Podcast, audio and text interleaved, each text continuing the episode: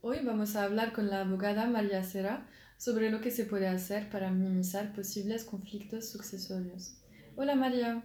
Hola, Shens, ¿qué tal? Bien. ¿Nos puedes decir cómo podemos protegernos de posibles conflictos entre nuestros herederos? Pues mira, es tan sencillo como nombrar en el testamento a un albacea. ¿Y qué es un albacea? El albacea es un cargo de confianza que el propio testador, es decir, quien hace testamento, puede nombrar en su testamento para que se encargue personalmente de cumplir la voluntad del testador. Es como por definición la persona designada por el, por el causante, por el testador, para cumplir con sus encargos. ¿Quién lo nombra? ¿Cuándo tiene sentido nombrar un albacea? A ver, lo nombra directamente el testador, o sea, quien hace testamento.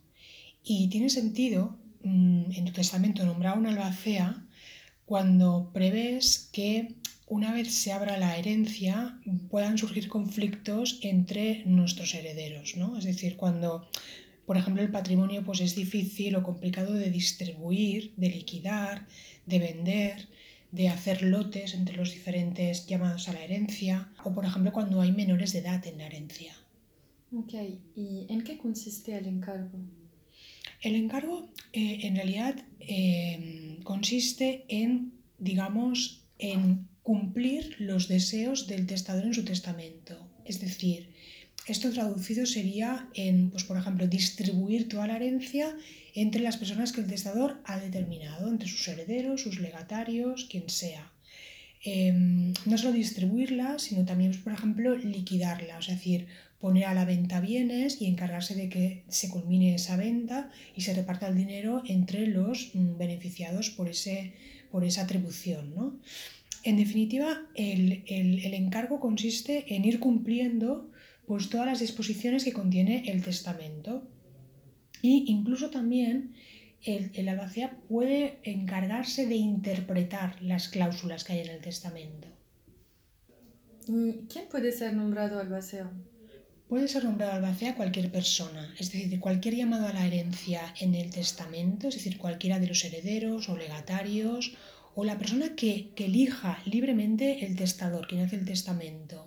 Puede ser un profesional de la confianza del mismo o cualquier persona. Ya te digo, mm, basta que el albacea acepte el cargo. ¿Y es obligatorio aceptar el cargo? Para nada. Para nada, perdona. No, o sea, el albacea puede perfectamente renunciar al cargo y, y de hecho, eh, hay albaceas que renuncian al cargo pues porque, porque, porque a lo mejor tienen un conflicto de intereses incluso, ¿no? Con, con las propias disposiciones, con los herederos, con, con, lo que sea. O porque el encargo es demasiado gravoso.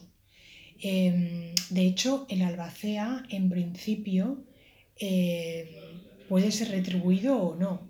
Es decir, el testador puede determinar que ese cargo sea gratuito.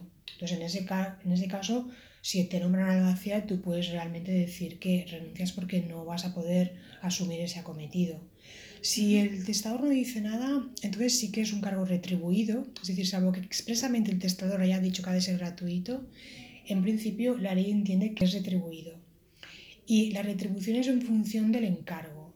Si se refiere a todo el testamento, es decir, una albacea universal, pues entonces mm, la ley lo que establece es que es un porcentaje que no puede ser superior al 5% del activo líquido.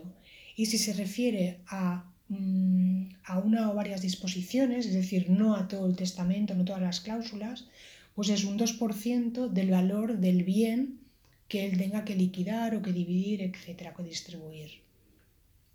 ¿Y existen tipos de albaceas? Sí, es un poco lo que te acabo de decir. Es decir, el albacea se dice que puede ser universal o particular. Es universal cuando se refiere a toda la herencia, es decir, a todo el testamento, todas las disposiciones del testamento, y es particular cuando se está refiriendo pues, a cláusulas determinadas. ¿Y cuándo cesa el albacea? El, el albacea cesa, termina su encargo cuando ha cumplido con todos los acometidos. Lo que pasa es que no queda totalmente terminado hasta que no presenta su rendición de cuentas sobre su gestión. Es ahí cuando técnicamente ya finaliza el encargo. Perfecto. Gracias, María. De nada.